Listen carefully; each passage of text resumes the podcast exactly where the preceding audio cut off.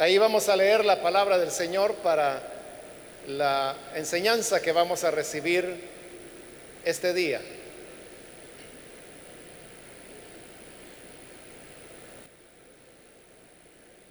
Dice la palabra de Dios en el Evangelio de Marcos capítulo 6, los versículos 51 y el 52.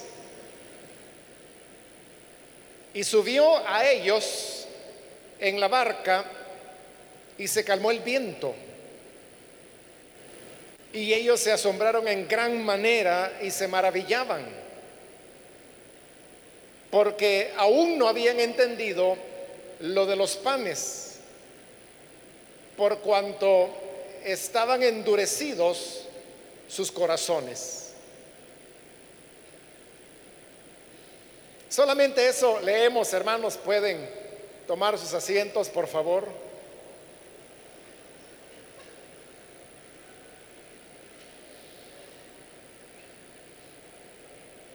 Los versículos que acabamos de leer eh, son ya la parte final de este relato de la ocasión cuando Jesús les dijo a sus discípulos que fueran del otro lado del lago. Ellos lo obedecieron, pero estando ya adentro del lago, se desató una tempestad, el viento les era contrario, y por más que ellos luchaban por avanzar, no lograban hacerlo de la manera esperada. Y de repente el viento comenzó a provocar olas, tormenta, y esto hacía que la embarcación se estuviera cerca de la posibilidad de hundirse. El Señor Jesús se había quedado en la costa porque Él les dijo a sus discípulos que pasaran al otro lado mientras Él despedía a la multitud.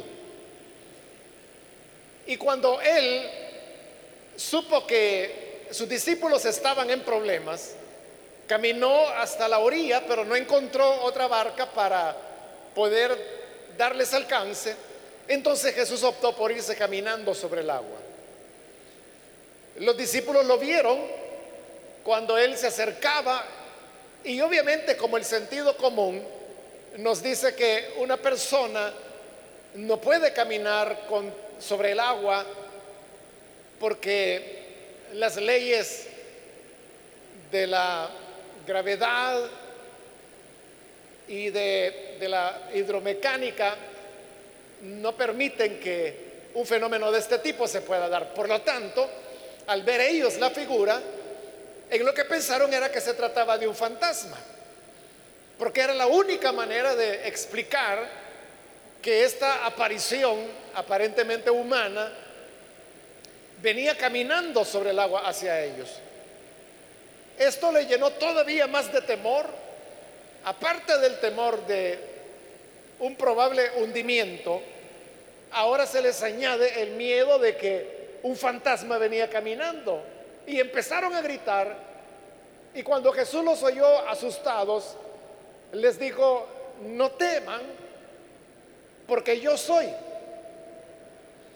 Los discípulos estaban impresionados, no sabían lo que estaba ocurriendo entonces Jesús optó por caminar hacia la barca, se subió a ella y ya estando con ellos, para terminar de tranquilizarlos, también hizo que cesara la tempestad, el viento se calmó, las aguas también, y todo aquello de repente había pasado y se había hecho tranquilidad. El resultado de esto es lo que leímos en el versículo 51, cuando dice que los discípulos se asombraron en gran manera y se maravillaban. Uno podría preguntarse, ¿acaso no había razón para que los discípulos estuviesen asombrados y maravillados?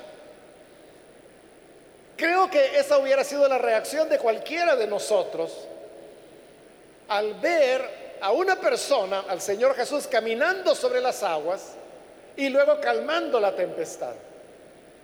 Sin embargo, el Evangelio hace el comentario que la razón por la cual ellos estaban asombrados y maravillados, el versículo 52, dice que era porque aún no habían entendido lo de los panes por cuanto estaban endurecidos sus corazones.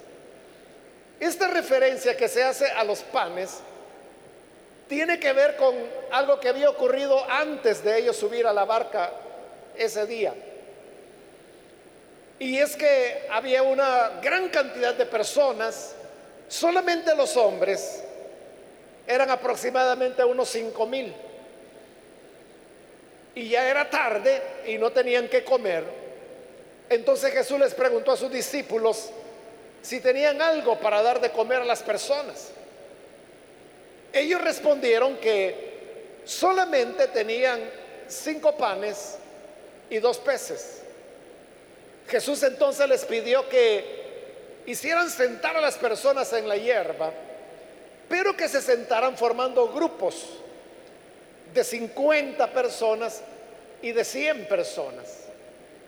Los discípulos hicieron esta tarea, distribuyeron a las personas y eso les facilitó poder contar que habían aproximadamente cinco mil hombres, más las mujeres, más los niños. Entonces Jesús tomó aquellos cinco panes, comenzó a multiplicarlos, los bendijo y luego dio de comer a la multitud. Todos comieron. Y cuando ya habían comido, Jesús les dijo que pasaran a recoger lo que había sobrado para que nada se desperdiciara. Los discípulos tomaron entonces cestas y allí fueron recogiendo los pedazos que habían sobrado. Y al final se juntó un total de, de 12 cestas. Solamente esto era mucho más que los cinco panes originales y los dos peces que ellos habían tenido, sin tomar en cuenta lo que había comido la multitud. Y esto fue una evidencia contundente para los discípulos que verdaderamente algo sobrenatural había ocurrido allí. Entonces, cuando ahora el Evangelio dice que ellos estaban asombrados y maravillados porque el Señor caminó sobre el agua y calmó la tempestad, dice que ocurrió porque no habían entendido lo de los panes. ¿Qué quiere decir el Evangelio cuando dice que no habían entendido lo de los panes? Había una cosa que estaba clara. Y es que de todos esos miles de personas que estaban ahí, solo hubo 12, 12 hombres que supieron lo que de verdad había ocurrido. Sus discípulos. Porque fueron ellos los que dijeron, solo tenemos cinco panes y dos peces, pero la multitud que estaba ahí, los miles que habían escuchando a Jesús, ellos no sabían que solo eso había. Y luego fueron los discípulos quienes hicieron sentar a las personas en grupos y por lo tanto ellos eran los únicos que sabían cuántas personas habían. Las demás personas no lo sabían, a menos que ellos se los hayan informado, pero no tenía sentido que se lo dijeran. Y luego ellos fueron los que recogieron lo sobrante. Y ellos fueron los únicos que al recoger las sobras se dieron cuenta que eran 12 cestas de pedazos.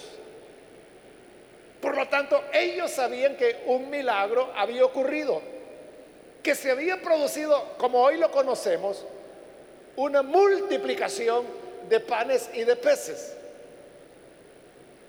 Si ellos eran los testigos que estas cosas habían ocurrido, ¿por qué el Evangelio ahora dice que no habían entendido lo de los panes y lo de, lo de los panes?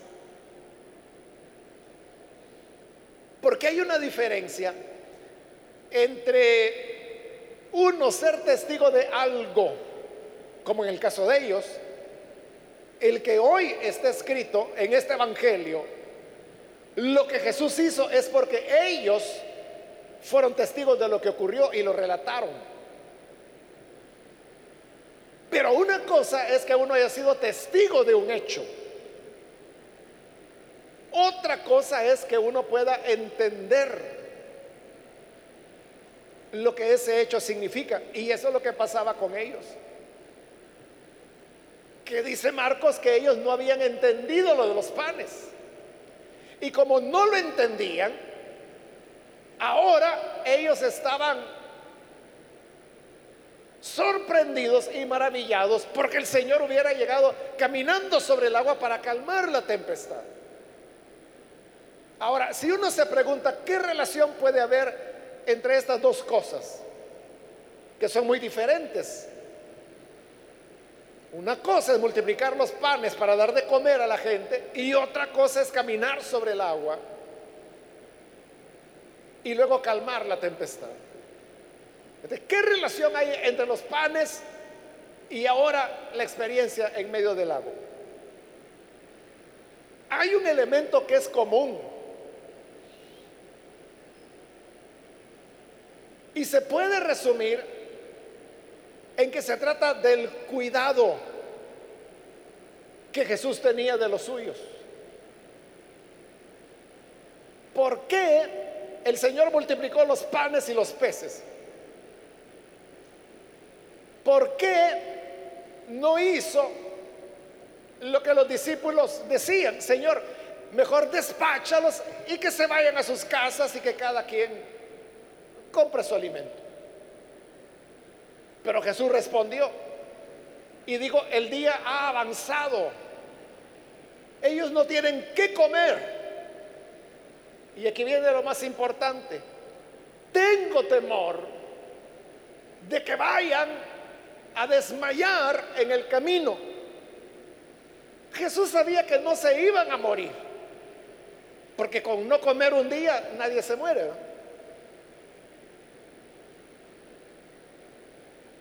Pero la preocupación del Señor no era esa. La preocupación del Señor era, tengo temor que vayan a desmayar por el camino. Porque eso sí puede ocurrir. Nadie va a morir por no comer un día, pero las personas pueden desmayar porque no se han alimentado durante un día. Por eso es que se insiste tanto, por ejemplo, en que cuando los niños, las niñas son enviadas a la escuela, la recomendación es que desayunen bien. Porque es la única comida que van a tener hasta que regresen a casa. Y por eso es que hay niños y niñas que se ponen mal en las escuelas. Eso es lo que Jesús no quería, que las personas fueran a desmayar. Pero eso de qué habla? De un cuidado, de una preocupación. Y si nos preguntamos por qué el Señor llegó caminando sobre el agua, ya se lo dije, es porque Él llegó a la orilla, Él buscó otra embarcación para ir tras los discípulos, pero no había otra barca. Cualquiera hubiera dicho, bueno, yo, yo lo intenté, pero no había otra barca, pues que Dios los ampare y tal vez mañana cuando salga el sol algún pescador venga con la barca. Jesús no se quedó ahí simplemente esperando que amaneciera o que Dios, el Padre, los amparara, sino que comenzó a caminar sobre las aguas. Pero ya le relaté, los discípulos estaban tan asustados que Jesús sabía que el hecho de que ahora Él estuviera con ellos en la barca no era suficiente y por eso hizo calmar la tempestad. Y de nuevo, ¿esto de qué nos habla? Del cuidado que Él tenía por sus discípulos. No los iba a dejar perecer. Entonces, este era el punto, porque acababa de ser la multiplicación de los panes y los peces. Jesús les dio de comer y cuando ya habían terminado de comer y los discípulos tenían las cestas de las obras, es cuando Jesús les dijo, vayan del otro lado del lago, vayan en la barca y yo me quedo despachando a las personas. Los despachó y entonces es cuando camina sobre el agua. Acababa de ser. Entonces de nuevo preguntándonos, ¿por qué el Evangelio de Marcos dice que ellos estaban asombrados y maravillados porque no habían entendido lo de los panes? Porque si ellos hubieran reflexionado en lo que significaba la multiplicación de los panes, hubieran entendido que la enseñanza era la que estamos deduciendo nosotros. Y es que el Señor tiene cuidado de los suyos. No los dejará perecer, ni siquiera quiere que desmayen por no haber comido en un día de camino. Si ellos hubieran tenido esa claridad, Él es el que cuida de nosotros. Y como Jesús les había enseñado en otras oportunidades, como cuando Él dijo, no hay ni siquiera un pajarillo que caiga a tierra sin que sea la voluntad del Padre. También les había dicho, Miren las aves del cielo. No siembran, no cosechan, no almacenan en granos, en graneros. Y sin embargo, el Padre las alimenta. ¿Cuánto más no valéis vosotros, hombres de poca fe? Nunca vamos a ver, hermanos, a un ave ahorrando. El ave encuentra una semillita y se la come. Encuentra una lombriz y se la come. No está pensando, la voy a guardar por si mañana o pasado mañana no encuentro nada. Come. Esa ave tiene plena confianza que el Dios que hoy le proveyó una semilla para comer o una lombriz, mañana también estará para darle su alimento. Esa confianza es la que Jesús quería que sus discípulos tuvieran, de manera que al verse en medio de la tempestad, a punto de naufragar, el razonamiento hubiera sido, oigan, hermanos,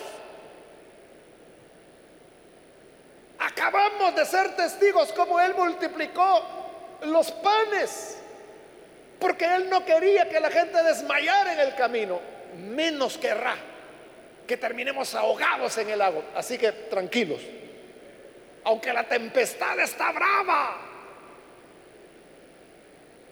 pero tengamos fe, tengamos confianza, que el Señor no nos abandonará. Y no los abandonó.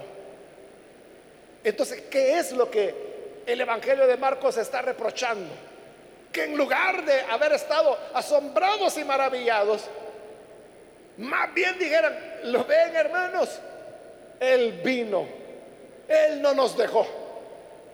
Con barca o sin barca, pues simplemente camina sobre el agua, viene y aquí está con nosotros. Eso es lo que tendría que haber ocurrido. ¿Por qué los discípulos no sacaron esta conclusión? No fue por falta de tiempo. No fue porque fueran menos inteligentes que nosotros o menos espirituales que nosotros. No, no fue eso. Marcos explica por qué. Dice que esto ocurrió por cuanto estaban endurecidos sus corazones. Y cuando Marcos dice que sus corazones estaban endurecidos, no quiere decir que ellos eran incrédulos, porque ellos eran creyentes, creían en Jesús, por eso andaban ahí. Ellos creían, no solo creían en Jesús, creían que Él era el Cristo, el Hijo de Dios. Creían que él podía hacer cualquier cosa. Entonces, no era dureza de corazón, de incredulidad. No, porque ellos eran creyentes. ¿A qué se refiere Marcos cuando dice que estaban endurecidos sus corazones? El endurecimiento del corazón tiene que ver cuando nosotros no cambiamos la manera natural, voy a decir, de pensar y de ver las cosas. La manera natural de ver las cosas es como ellos las pensaban. Jesús preguntó, ¿cuántos panes tiene? Cinco. Ah, bueno, entonces ¿qué se siente la gente y de de comer? ¿Y cómo, Señor? Si solo son cinco panes. Porque ahí es donde viene la matemática, ¿verdad? Y uno dice, bueno, son cinco panes y son cinco mil hombres más, póngale usted cinco mil mujeres, más los niños y las niñas, no sé, once mil, doce mil, algo así era. Cinco panes para eso, ¿qué es? Aquí no se necesita ser un ingeniero para hacer el cálculo, todos entendemos que cinco panes no alcanza. Pero esa es la manera natural de pensar. Pero la confianza en el Señor nos enseña que si Jesús está ahí, Él marca la diferencia.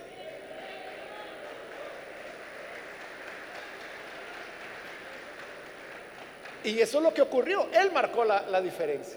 Ahora, en medio del lago, otra vez, de noche, de madrugada ya, en medio del lago, toda la noche han pasado haciendo esfuerzos por llegar del otro lado. Y recuerde que allí iban pescadores profesionales como Pedro, como Juan, como Santiago, que desde niños se conocían el lago y las lanchas y eso de ir de un lado a otro de memoria. Y ellos sabían que ya no se podía hacer más. Entonces, ¿qué esperaba ante una tempestad? La lógica natural dice, nos vamos a morir. Y Jesús se quedó y nosotros estamos solos. Eso dice la lógica. Entonces, note, el endurecimiento del corazón no es que uno no crea en Dios, no es que uno o no sepa que el Señor puede hacer maravillas. El endurecimiento del corazón es que uno solo tiene en cuenta los elementos naturales. Los elementos naturales. No tiene en cuenta que puede haber un factor sobrenatural y mientras uno no haga ese cambio en la manera de pensar, no va a caminar, no va a prosperar. Mire lo que pasó. Más adelante en el capítulo 8, el Señor vuelve a, multiplicar los panes, porque fue un milagro que Jesús hizo dos veces. La primera vez lo hizo para cinco mil personas, hombres y mujeres y niños. Y la segunda vez que aquí en Marcos está narrado en el capítulo 8, lo hizo para cuatro mil hombres, más las mujeres, más los niños. Esta vez partiendo de siete panes. Pero igual, ¿verdad? Siete panes para solo para los ocho, para los cuatro mil hombres. Es nada. Más las mujeres, más los niños. Pero el Señor lo vuelve a hacer. Y los discípulos vuelven a ser testigos por segunda vez del cuidado del Señor. Pero mire lo que pasa. Otra vez despiden a la multitud y otra vez se van a la barca, solo que esta vez Jesús viene con ellos. Y cuando se suben a la barca y ya van en el camino, los discípulos comienzan a platicar entre ellos contentos porque habían visto cómo el Señor otra vez había multiplicado los panes. Pero dice uno de ellos, oye, No es que quiera arruinar la fiesta, pero fíjate que por la misma alegría que tenemos, se me olvidó algo. Ajá, ¿qué se te olvidó? Comprar pan. No traje pan, o sea, no tenían para comer ellos. Y para colmo, en ese momento Jesús viene y le dice, cuídense de la levadura de los fariseos. Y los discípulos dijeron, ya ves, se enojó el Señor porque no trajimos para la cena. Y el Señor entendió que estaban hablando eso. Entonces viene Jesús y les dice, oigan, ¿qué es eso que ustedes están diciendo? Que no trajeron pan. Y les pregunta, ¿no se acuerdan de los cinco panes entre los cinco mil? Y de los siete panes entre los cuatro mil que acabo de multiplicar, ¿no se acuerdan? Entonces, ¿por qué están preocupados sobre si trajeron o no trajeron pan? Lógico, ¿verdad? Es lógico, pero grave porque ya es la segunda vez. Acaban de ver que con siete panes el Señor le ha dado de comer a cuatro mil hombres más las mujeres, más los niños.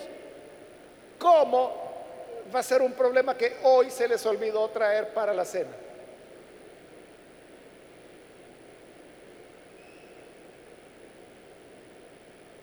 Entonces Jesús le dijo, todavía no entiende.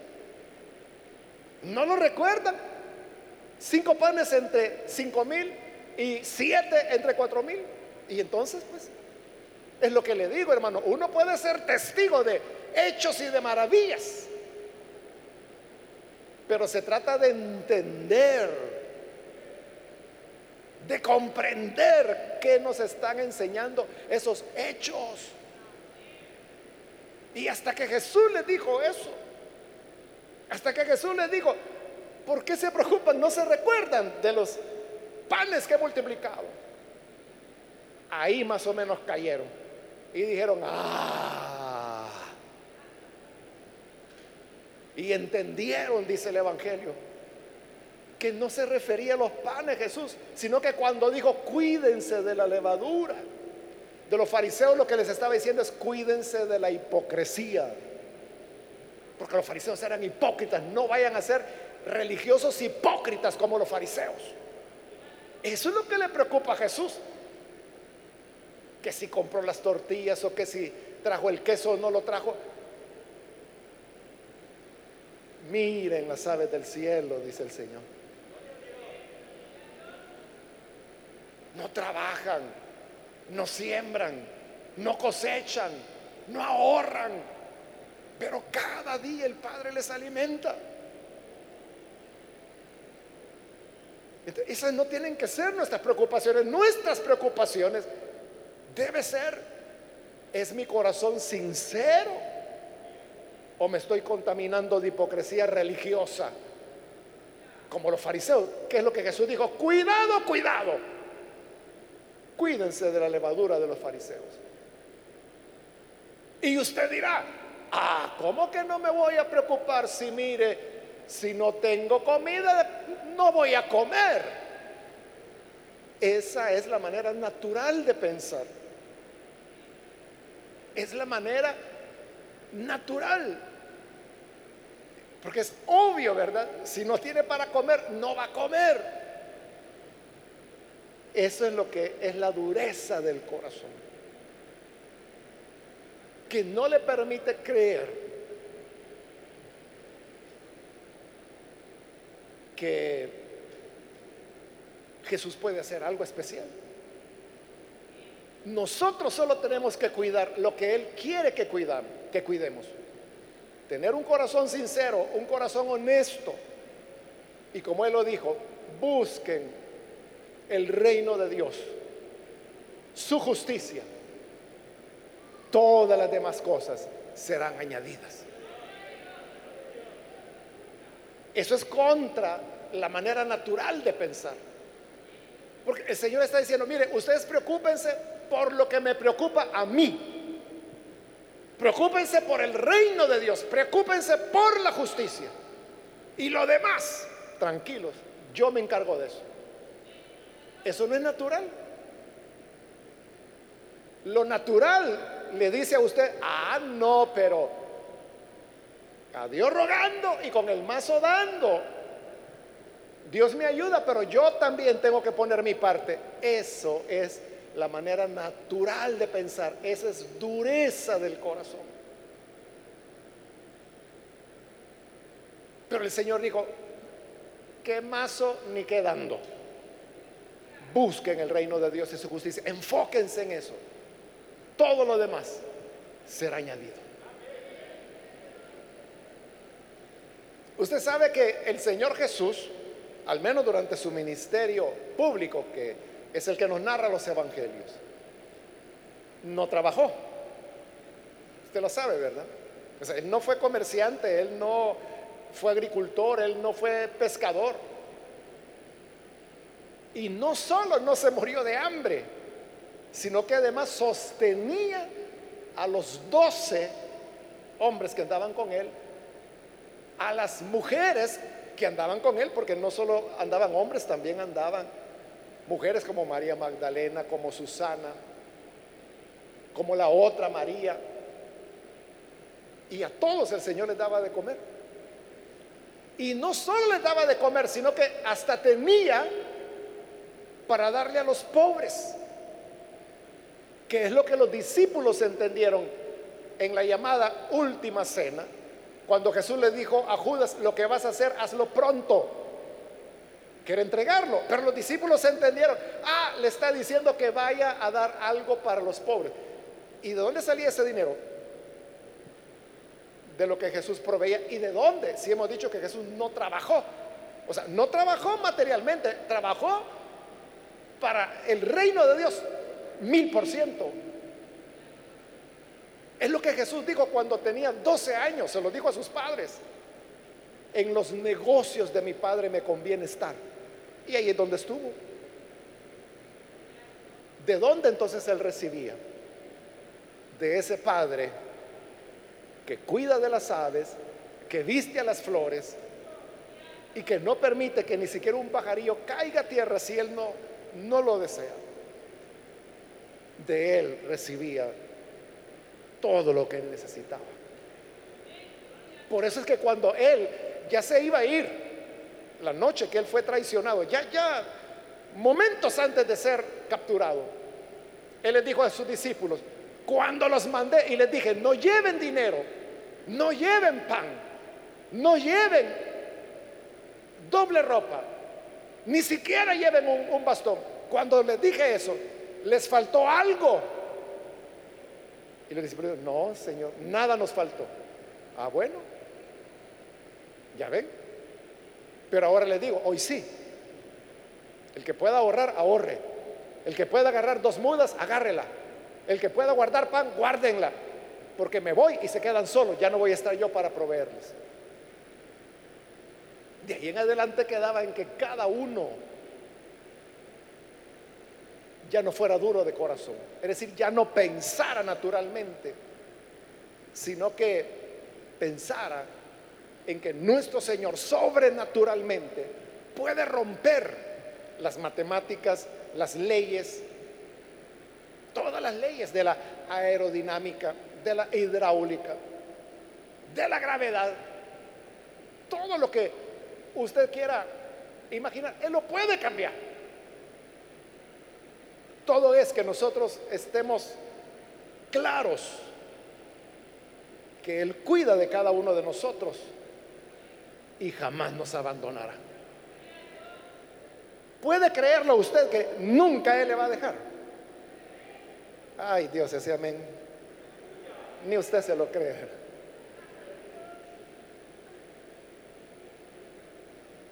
Pero ¿cuántos de verdad creen que el Señor les va a cuidar? Creer eso es ir ya perdiendo la dureza del corazón. Y es ir teniendo un corazón como el Señor lo desea. Vamos a cerrar nuestros ojos y vamos a inclinar nuestro rostro. Antes de orar, yo quiero invitar si hay con nosotros algún amigo o amiga que todavía no ha recibido al Señor Jesús como su Salvador.